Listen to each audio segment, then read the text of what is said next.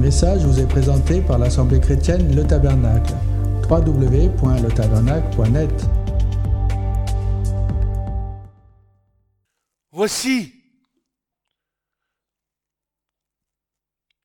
ou plutôt, aussitôt, quand Aussitôt quand? Après, avant, pendant?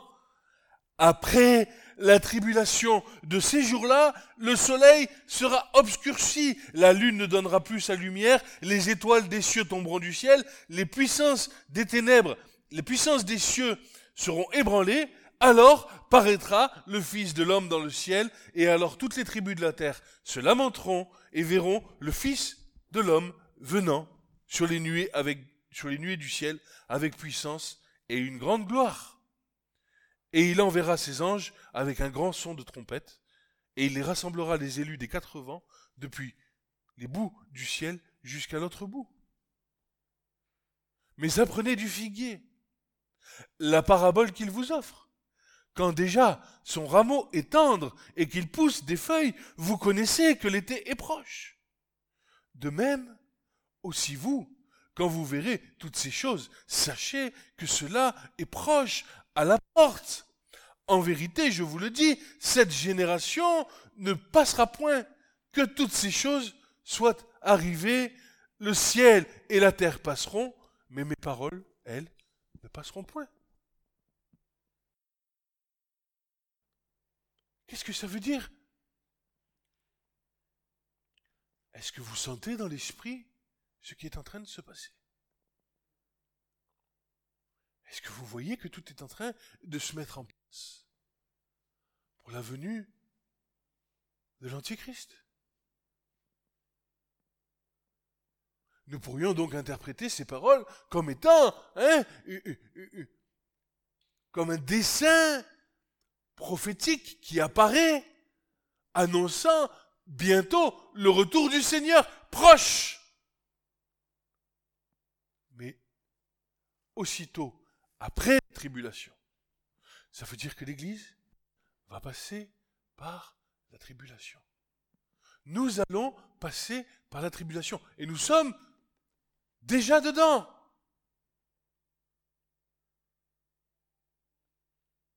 Et que pour que tu passes la tribulation, il va falloir que tu sois rempli de l'Esprit de Dieu. Il va falloir que tu sois rempli de l'onction. Pareil que les vierges sages. Vous savez, les vierges sages. Alors, le royaume des cieux sera fait semblable à dix vierges qui, ayant pris leur lampe, sorties à la rencontre de l'époux. Cinq d'entre elles étaient prudentes et cinq folles. Celles qui étaient folles, en prenant leur lampe, ne prirent pas d'huile avec elles, mais les prudentes prirent de l'huile dans leur vaisseau avec leur lampe. Et comme l'époux tardait, eh oui, eh oui, pendant la tribulation, le temps va paraître long. L'époux va tarder.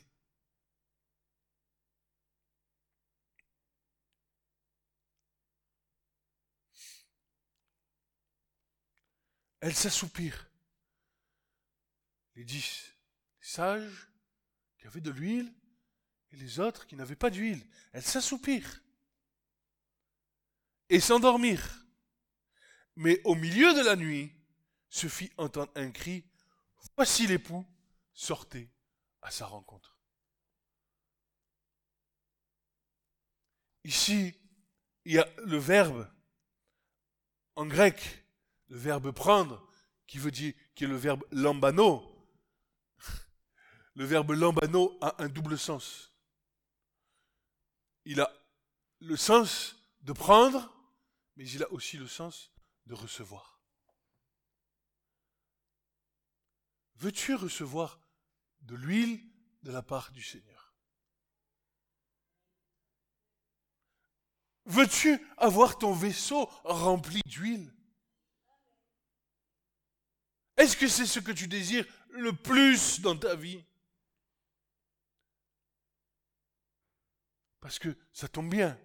Si c'est ton désir, c'est aussi le désir du Seigneur.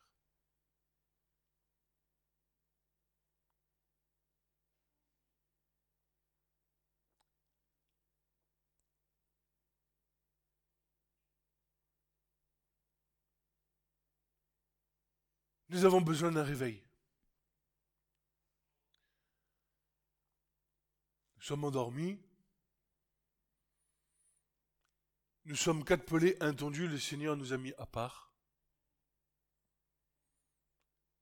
Nous nous connaissons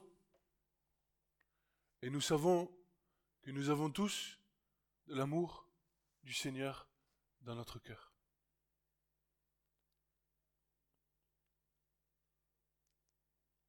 On a tous des défauts encore. Mais ce n'est pas à ce à quoi le Seigneur regarde. Le Seigneur regarde à ce qu'il veut faire avec nous.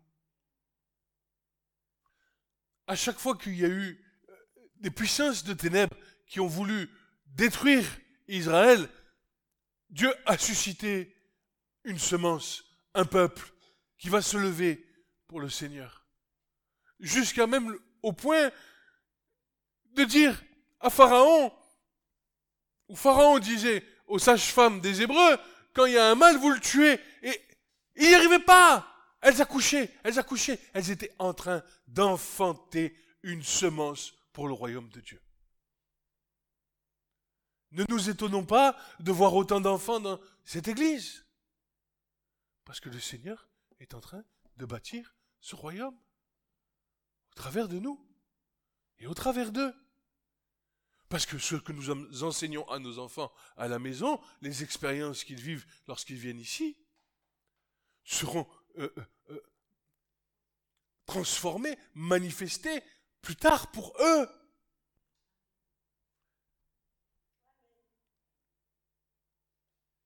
Mais il faut que tu sois une patte nouvelle.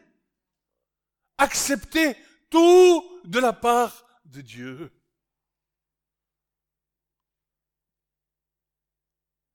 Es-tu capable de tout accepter? Ou rejettes-tu encore? Dieu est souverain. Il fait comme il veut. Je me faisais cette réflexion. Je me disais, tu vois, mon cousin hier, il m'appelle, il me dit, oh tu sais, il veut pas prendre ses médicaments, mon, mon père. Je lui dis, laisse-le tranquille. Oui, je vois qu'il est en paix. Laisse-le tranquille. Il est en paix. Il est avec le Seigneur. Ne va pas. Fous-lui la paix. Le Seigneur est entre ses mains. Ou il est entre les mains du Seigneur plutôt. Propose-lui mais ne lui impose pas. Il a confiance dans le Seigneur. Et c'est dur. C'est dur. Pour chacun d'entre nous, c'est dur. Parce que tu vois ton proche qui est mal en point et tu aimerais encore le garder auprès de toi. Mais est-ce que tu sais ce que cette personne, elle est en train de vivre dans son corps? Dans sa vie? La, médecine aujourd'hui, combien sont partis avec des souffrances atroces parce qu'on a voulu encore garder en vie le corps de péché qui pêche devant Dieu? Alors que le Seigneur voulait les reprendre? Ils étaient peut-être même morts cérébralement, peut-être déjà morts, mais on les maintenait encore en vie.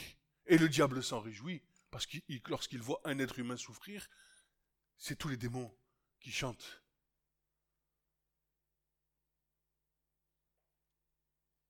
Nous avons besoin d'apprendre à vivre selon la volonté de Dieu. Accepter les joies et accepter les souffrances. En faisant cela, nous nous retrouvons libres.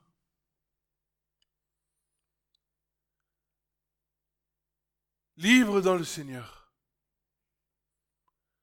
J'accepte de celui qui a créé les cieux et la terre.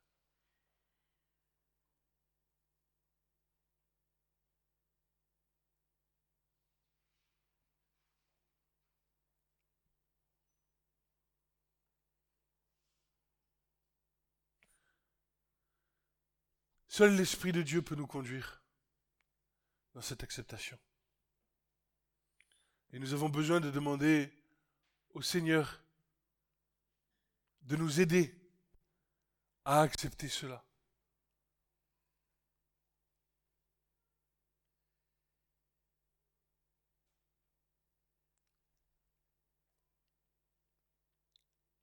Je ne dis pas que c'est facile.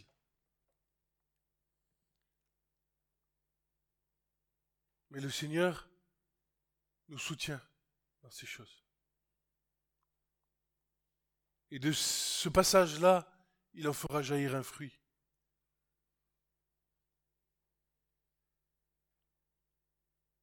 Pour tout le monde. La famille, les enfants, Il se sert de tout, le Seigneur. Des bons des moins bons moments. Pour faire quoi? Pour ramener toute pensée à l'obéissance de Christ. Changer notre mentalité. Vos pensées ne sont pas mes pensées. Vos voix ne sont pas mes voix, dit le Seigneur.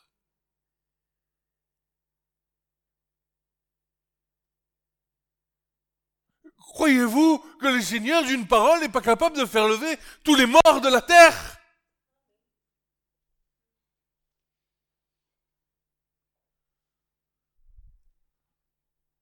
Le Seigneur peut le faire.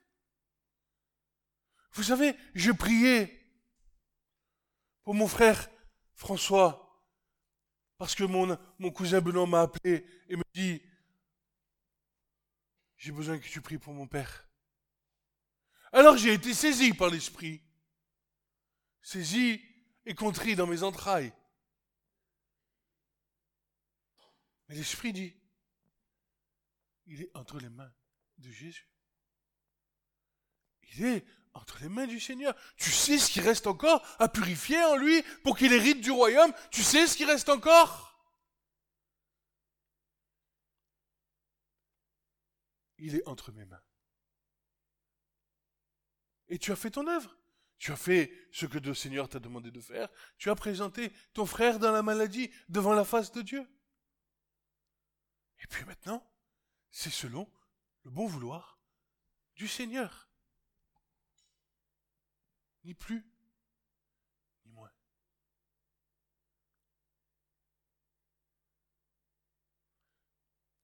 Nous avons beaucoup souffert avec Katia pendant ces temps de fête. Nous avons été haïs de nos familles, rejetés, incompris.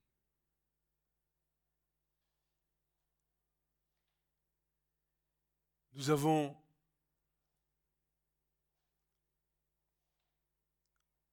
étaient comme Paul des bêtes de tuerie. Parce qu'ils ne comprennent pas que nos pensées soient avec celles du Seigneur.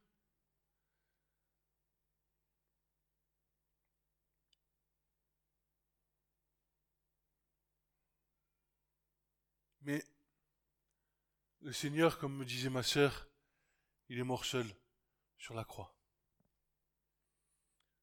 On ne s'attend pas à plus, on ne s'attend pas à moins. Nous, nous continuons de les aimer, nous continuons de leur témoigner de notre amour. Mais c'est facile. Alors, pour en revenir à ce réveil, parce que je crois fortement dans mon cœur le Seigneur ne laissera pas son Église s'endormir comme ça. Il y a un reste, une semence, un élu, et nous les voyons très bien dans l'Apocalypse.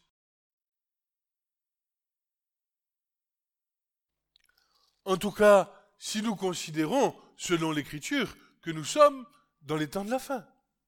Tout dépend de notre positionnement, n'est-ce pas? C'est Peut-être que les temps de la fin viendront beaucoup plus tard.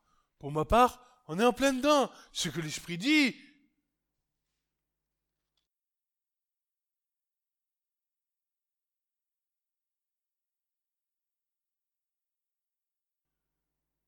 Et l'un des anciens répondit me disant, Ceux-ci qui sont vêtus de robes blanches, qui sont-ils?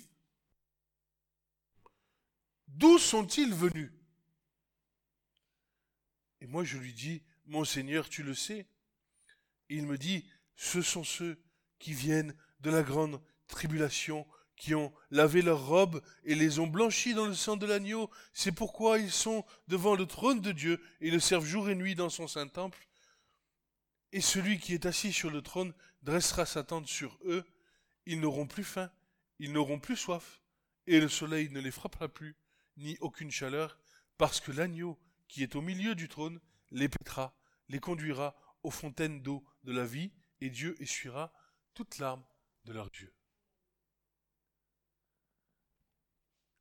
Aussitôt après la tribulation. Ce sont ceux qui viennent de la tribulation. Ça veut dire que le reste, la petite semence là, a été remplie de l'esprit pour traverser la tribulation. Bien sûr qu'une majorité se sera endormie telle des vierges folles et ne voudront pas recevoir de l'esprit parce qu'ils se seront attachés aux choses de ce monde.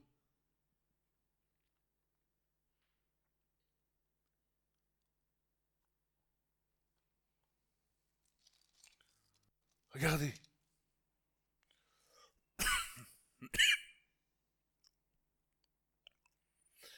Et lorsqu'il ouvrit le septième sceau, il se fit un silence au ciel d'environ une demi-heure. Et je vis les sept anges qui se tiennent devant Dieu, et il leur fut donné sept trompettes. Un autre ange vint et se tint debout devant l'autel, ayant un encensoir d'or, et beaucoup de parfums leur fut donné pour donner efficacité aux prières de tous les saints sur l'autel d'or qui est devant le trône. Et la fumée des parfums monta avec la prière des saints de la main de l'ange devant Dieu, et l'ange prit l'encensoir et le remplit du feu de l'autel, et jeta le feu sur la terre, et il y eut des voix, et des tonnerres, et des éclairs, et un grand tremblement de terre. L'Église qui sera rempli de l'Esprit pendant la tribulation va recevoir une puissance de la part de Dieu pour délier, pour faire venir encore, parce qu'il y a des cris de souffrance dehors.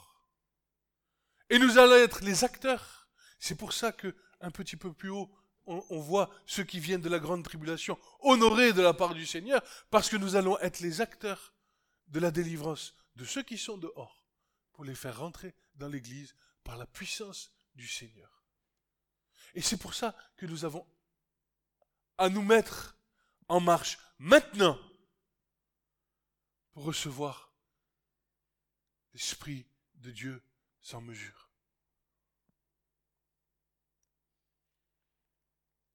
Je crois à ce réveil. Je l'ai dans mon cœur, ça ne peut pas rester comme ça. Le Seigneur aime trop son Église. Écoute, regarde, regarde.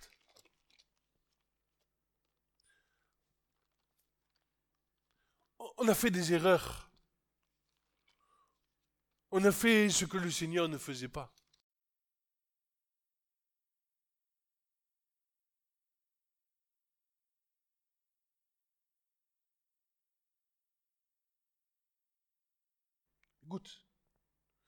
Voici mon serviteur que je soutiens, mon élu en qui mon âme trouve plaisir. Je mettrai mon esprit sur lui. Il a mis son esprit sur toi, n'est-ce pas? Oui, oui. Je mettrai mon esprit sur lui. Il fera valoir le jugement à l'égard des nations. Il ne criera pas. Il n'élèvera pas la voix. Il ne la fera pas entendre dans la rue. Il ne brisera pas le roseau froissé. Il n'éteindra pas le lin qui brûle à peine. Il fera valoir le jugement en faveur de la vérité. Il ne se lassera pas et ne s'arrêtera pas jusqu'à ce qu'il ait établi le juste jugement sur la terre, et les îles s'attendront à sa loi. Écoutez, tu n'éteins pas le lumignon qui fume dehors. La petite mamie qui met sa petite crèche avec son petit Jésus. Au lieu de détruire ce qu'elle a dans son cœur en attendant patiemment le Seigneur, peut-être tu sais pas ce qu'il y a dans son cœur. Viens, souffle sur la braise. Rallume la flamme au lieu de l'éteindre.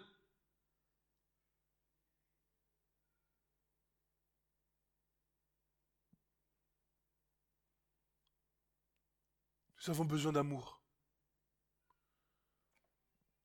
De les conduire avec amour. Il y avait un temps où il fallait que ces choses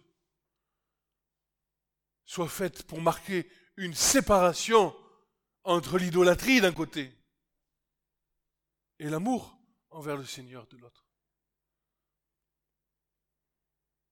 Mais moi, quand je vois des personnes de ma famille me dire, mais je pense à Jésus, qu'elle fait sa petite crèche, et que même s'il n'y a pas grand-chose, eh ben, j'en profite. Je vais aller souffler un petit peu sur la braise pour allumer le peu qui brûle. Parce que si tu éteins ce qui brûle, jamais tu ne verras rentrer dans le salut du Seigneur.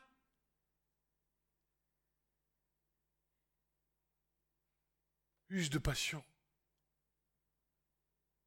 use de patience. L'amour croit tout, l'amour espère tout, l'amour endure tout, l'amour ne s'enfle pas d'orgueil, l'amour, l'amour et l'amour.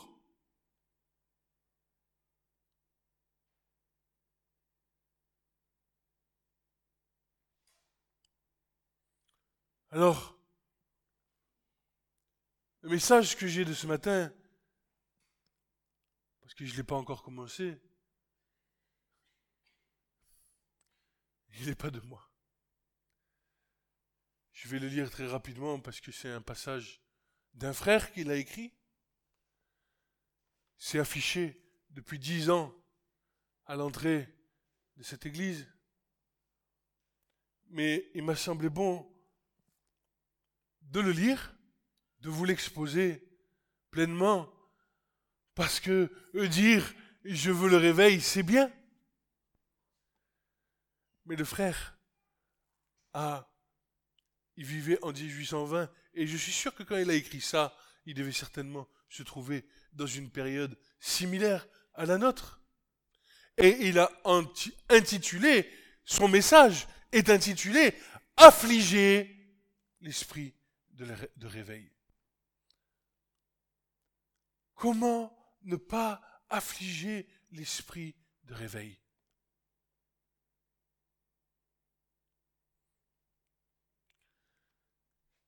George Daniel Watson écrit ceci. Un véritable réveil est premièrement l'œuvre du Saint-Esprit dont la profondeur et l'intensité dépendent avec grande partie du nombre de personnes qui sont en union parfaite avec le Saint-Esprit. En temps de réveil, écoutez, en temps de réveil, toutes les forces spirituelles arrivent à un point de crise aussi bien les bonnes que les mauvaises. Satan est présent pour coaliser tous ses enfants contre une profonde œuvre de la grâce. Il sera aussi actif dans la société, se fabriquant toutes sortes de troubles sociaux, agissant contre le réveil. Et eh, c'est pas ce qui est en train de se passer là. Vous voyez ce qui se passe dehors? C'est pas en train d'agir contre la puissance de Dieu? Ou on te dit, euh, oh, je vais te sauver avec un vaccin. Non mais, à quoi ça te sert de vivre si tu n'as pas rencontré Jésus dans ta vie? À quoi Dis-moi, à quoi bon?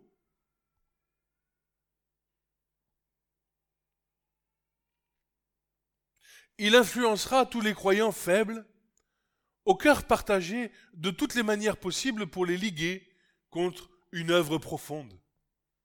Ah oui. Je crois au réveil. Euh, tu débloques, Julien. Qu'est-ce que tu dis? Un réveil? Euh, oh, voilà.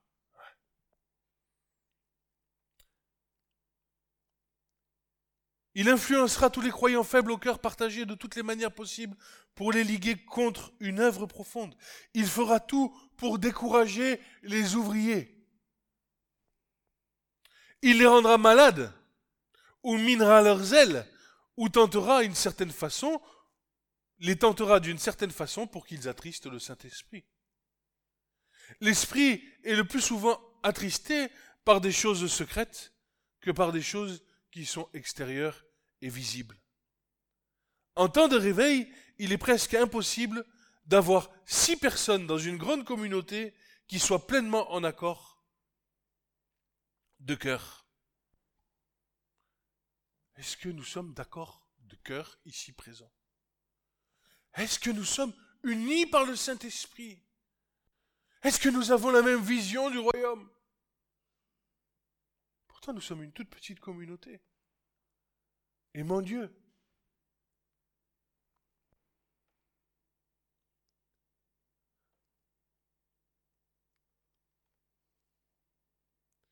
il se peut qu'il y ait une confession extérieure d'unité et que personne et que personne ne détecte le moindre signe de disharmonie et pourtant le cœur humain est si trompeur et les conditions intérieures de l'harmonie parfaite requièrent un désintéressement, une transparence à l'esprit si absolue que très peu de personnes parviennent jamais à s'y conformer selon le point de vue de Dieu. Ce qui suit dépend quelques-unes des choses qui attristent le Saint-Esprit et l'entravent.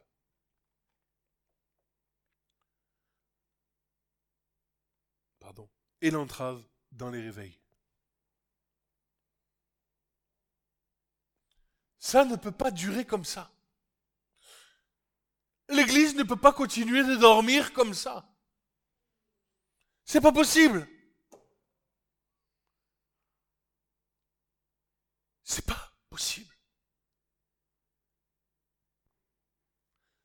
Premier point, un esprit de critique. Je ne veux pas parler d'une réprimande ouverte du péché, car Dieu nous commande de le faire dans sa parole.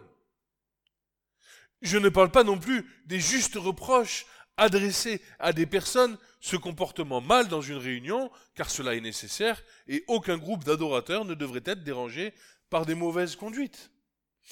Mais je veux parler de ceux qui prétendent être sympathisants de l'œuvre de Dieu et qui pourtant ont un esprit de critique contre les dirigeants de la réunion ou contre les méthodes de travail qui ont été adoptées. Même si cette critique n'est pas formulée des lèvres, elle entrave gravement le Saint-Esprit. Mais où irai-je loin de ta face, Seigneur? En haut de la montagne, tu y es. Au fond de l'océan, tu y es. Qu'est-ce que tu vas cacher à Dieu?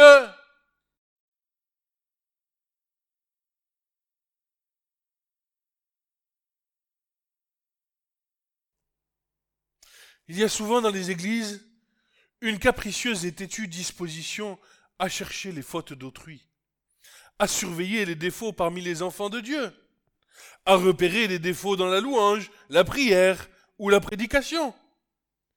Tout ceci constitue une énorme barrière au flot du Saint-Esprit. De telles personnes sont trompeuses, difficiles à contenter, et quelles que soient les excellences qu'elles peuvent avoir, elles sont clairement un obstacle à l'œuvre de Dieu. Il y a toujours une compagnie d'esprits mauvais qui s'amasse autour de ces personnes pour neutraliser tout le bien qu'elles essaient de faire. Oh, oh, oh, oh, je suis pas parfait. Hugo est pas parfait. Yvette est pas parfaite. Babette est pas parfaite. Mais viens-tu ici avec cet esprit de critique ou viens-tu avec un esprit désintéressé qui vient simplement adorer le Seigneur.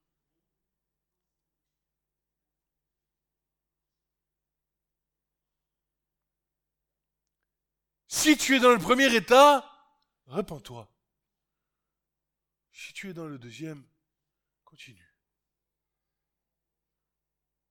Deuxième point, un esprit de crainte. La timidité.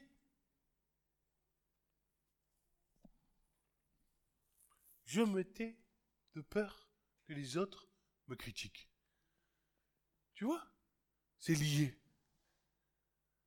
Comment veux-tu que quelqu'un vienne ici qui se sente à l'aise si derrière il ressent un esprit de critique qui se trimballe dans l'assemblée? Austère. C'est lié. La lâcheté morale, la crainte d'opinion publique, la crainte de la famille et de ses amis, qui empêche des personnes d'avoir un rôle décisif, et audacieux dans l'Église, qui les empêche de diriger la prière ou de donner un témoignage public ou de parler à des âmes à propos du salut personnel, toutes ces craintes dans l'esprit affligent grandement le Saint-Esprit.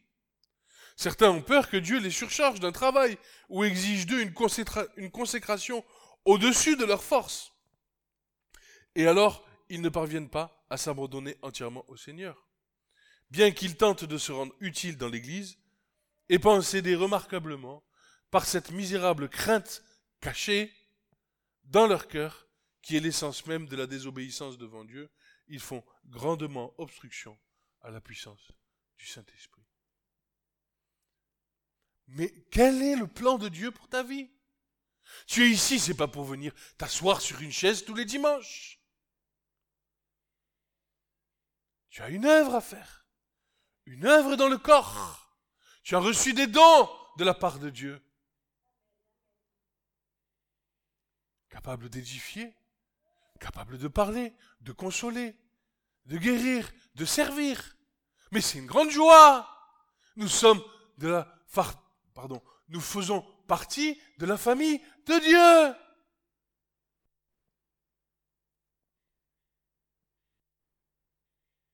Je ne sais pas à quoi je suis appelé. Mais tu es appelé à vivre dans le corps. Pas en dehors du corps, dans ta maison séparée de l'Église, au sein de l'Église. Comment tu peux savoir si ton frère va bien? Comment tu peux savoir si ta sœur va bien? Ou si elle va mal? Si tu ne vis pas ensemble. Israël était un peuple uni par la Torah. Ils marchaient ensemble, se déplaçaient ensemble, vivaient ensemble. Et nous avons ici un modèle du nombre des choses à venir, n'est-ce pas?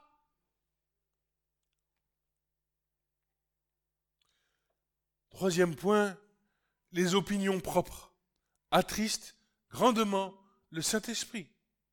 Beaucoup de réveils sont bloqués complètement parce que des personnes éminentes dans la réunion s'attachent de façon entêtée à une mauvaise formation ou à de vieilles notions théologiques. Certains peuvent avoir des vues antiscripturaires sur le péché inné ou sur la croissance de la pureté dans leur cœur ou l'annihilation des méchants.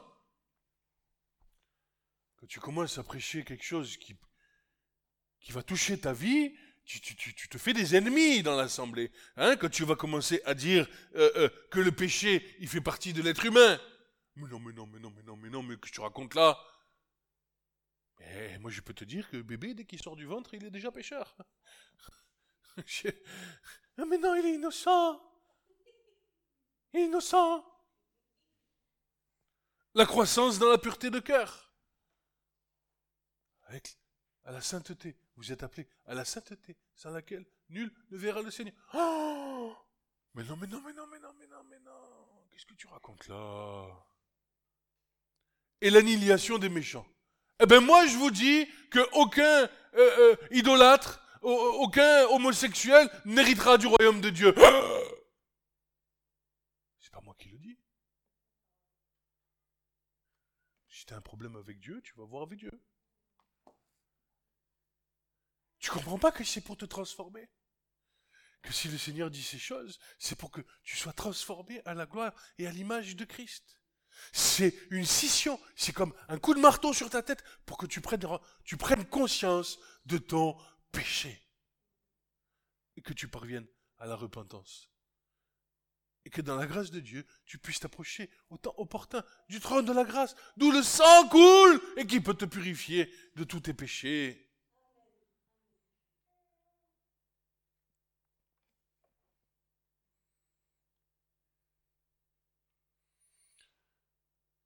Quatrième point.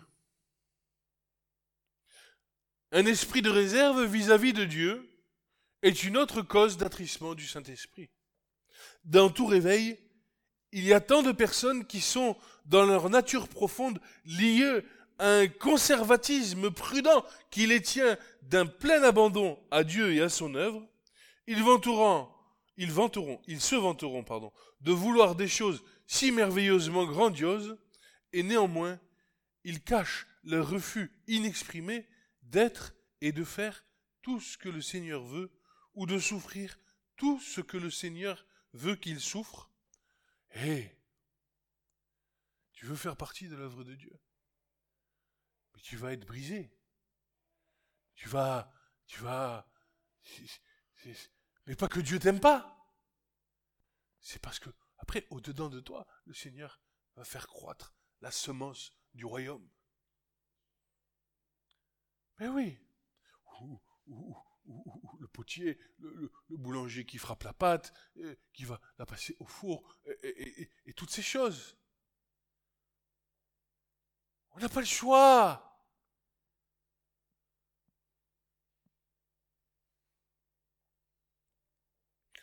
Nous sommes tous pareils. On veut bien de Dieu, jusqu'à un certain point. Et Dieu te dit, dépasse ce certain point. Laisse-toi conduire. Accepte. Tu es mon enfant. Vous ne vous appartenez plus à vous-même. J'ai dit souvent à mon épouse, si un jour je meurs,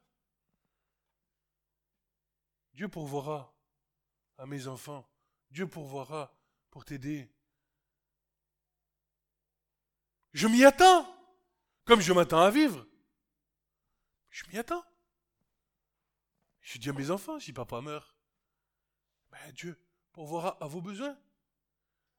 Je suis un souffle sur la terre. Et si je meurs, les autres du dehors diront Ah, il est mort Non, je suis pas mort. Je dors. Je suis dans le repos de mon Seigneur. J'aurai fait l'œuvre jusqu'au bout que le Seigneur m'aura amené de faire. Et puis le Seigneur pourvoira au reste. Avec euh, les combats qu'ils rencontreront, avec... Euh, euh, voilà. Mais ça m'appartient pas. Moi, je suis là pour... nous sommes ici et présents uniquement pour matérialiser la pensée de Dieu dans l'univers. Et après, le reste, ça appartient à Dieu.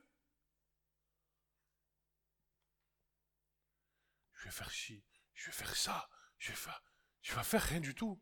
Et tant que tu décideras de faire toi, tu t'opposes à Dieu. Moi, je fais rien, j'accepte le Seigneur. Et je dis, et vous direz, et vous dites, je suis ce que je suis par la grâce de Dieu.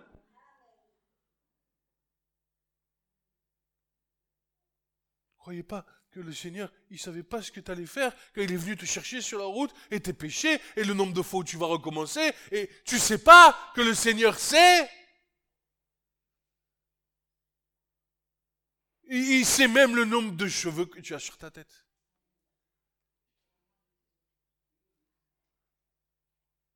Alors ne t'inquiète pas, parce que Jésus dira, celui qui croit en moi a la vie éternelle. Qu'est-ce que tu veux de plus?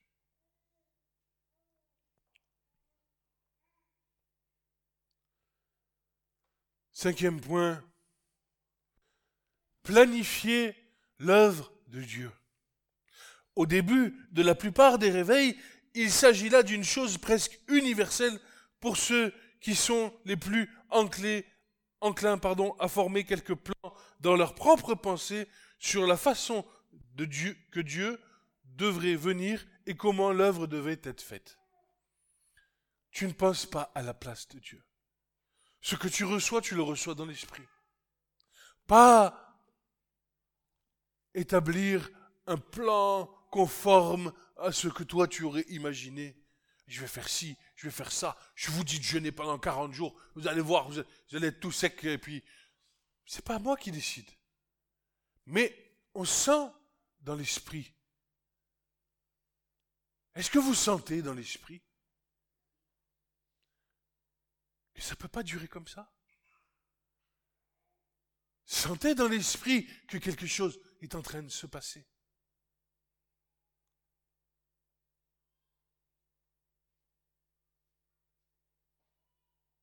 Je ne te laisserai pas. Je ne t'abandonnerai pas. Fortifie-toi et reste ferme, dira l'Éternel à Josué.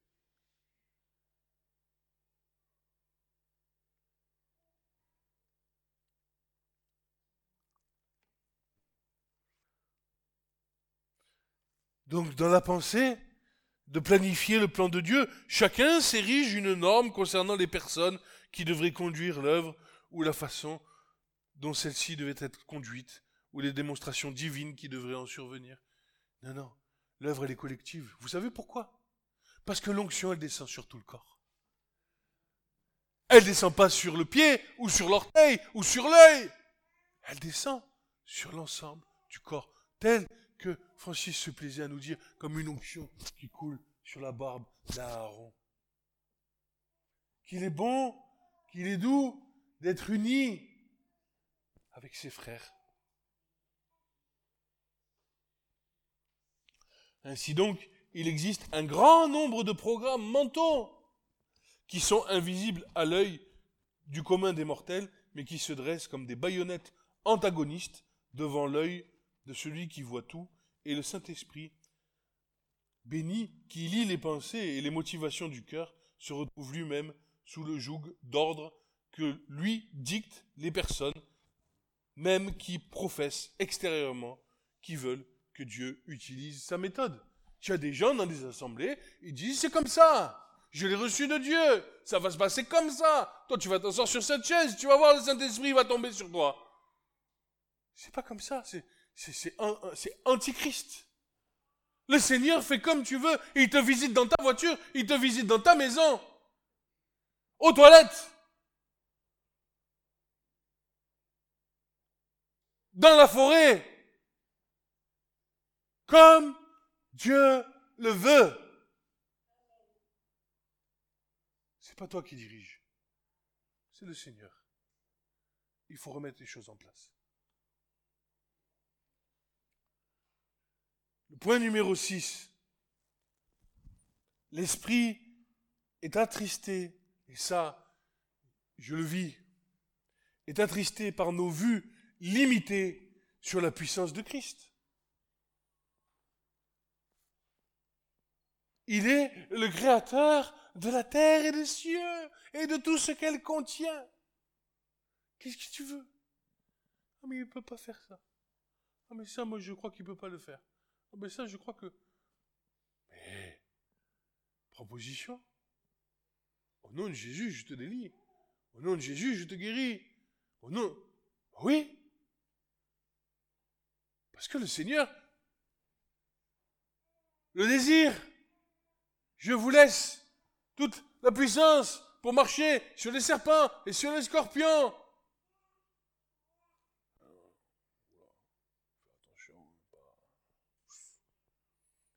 Souvent, Dieu veut commencer par les conducteurs d'une réunion en les conduisant dans un tout nouveau baptême de feu, dans une nouvelle profondeur de renoncement à eux-mêmes, mais leur vue rigide et étroite de la grâce salvatrice de Dieu est un obstacle précis à la puissance de l'esprit.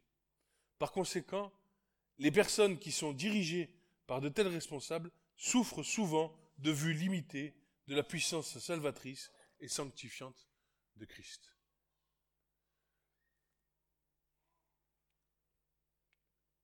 Il n'y a pas de limite dans le salut. Lorsque Christ vient dans une vie, il fait une œuvre entière. Après, après, c'est nous qui nous opposons à l'œuvre que Christ a déjà fait en haut dans le ciel.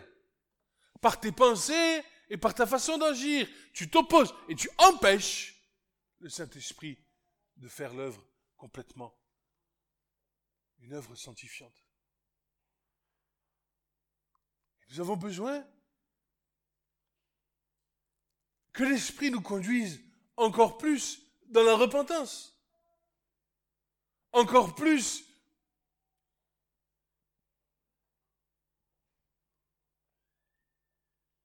plus de toi, Seigneur.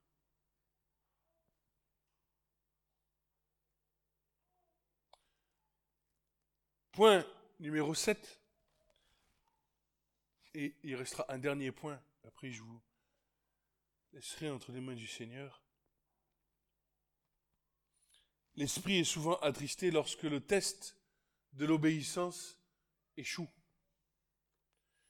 Il se peut que ce soit une question de restitution ou de réconciliation, ou la confession d'un état rétrograde, ou l'abandon de quelques péchés tolérés.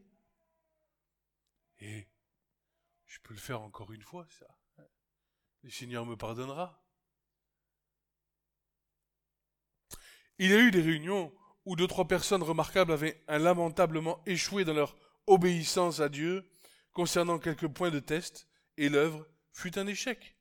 L'esprit, attristé, fut chassé, Satan et ses anges noirs triomphèrent, et l'œuvre de Dieu reportée pour bien des années. Attention. Attention, lorsque l'épreuve passe devant toi, un test à l'obéissance, mets tout ce qui est de ton côté pour obéir à Dieu plutôt que de chuter. Parce que tu repousses d'année en année la sanctification de ton cœur. Et parfois tu te retrouves avec des gens qui ont 20 ans, 30 ans, 40 ans de conversion et qui en sont toujours au même point dans leur vie. Alors qu'ils devraient resplendir l'amour de Christ. Et ils continuent de vivre selon le train de ce monde. Et enfin, dernier point, l'esprit est souvent attristé par notre réticence à aller au-delà des autres.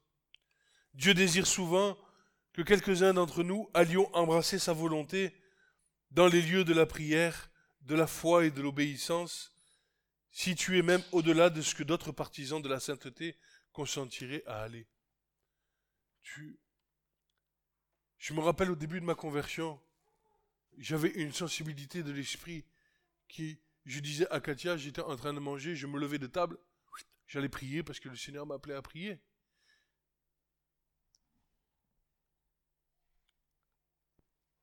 Pas que j'ai perdu cette sensibilité parce que je l'ai encore, mais différemment, parce qu'elle a changé. Mais ce sont des tests aussi à l'obéissance. Est-ce que quand l'Esprit t'appelle, que tu sois en train de conduire, que tu sois en train euh, de manger, est-ce que tu es prêt à arrêter ce que tu es en train de faire pour aller louer et adorer le Seigneur?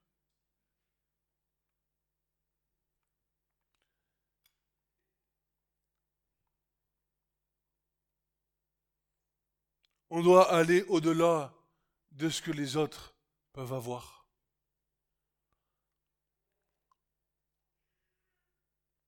On doit être à l'écoute de l'Esprit. Et nous avons malheureusement souvent fait taire l'Esprit. J'avais ce message à cœur. On commence une nouvelle année, nous les païens, les goïms.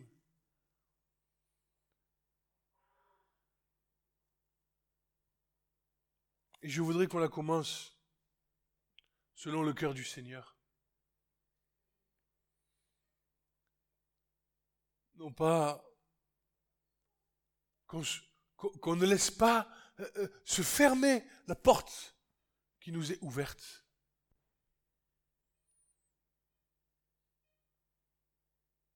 C'est une nouvelle année qui va être difficile.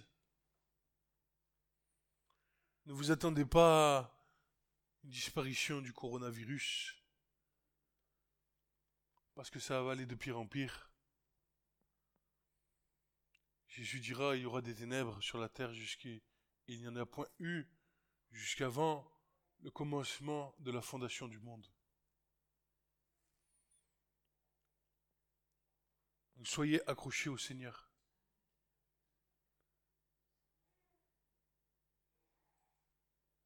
Que le Seigneur nous bénisse et nous garde.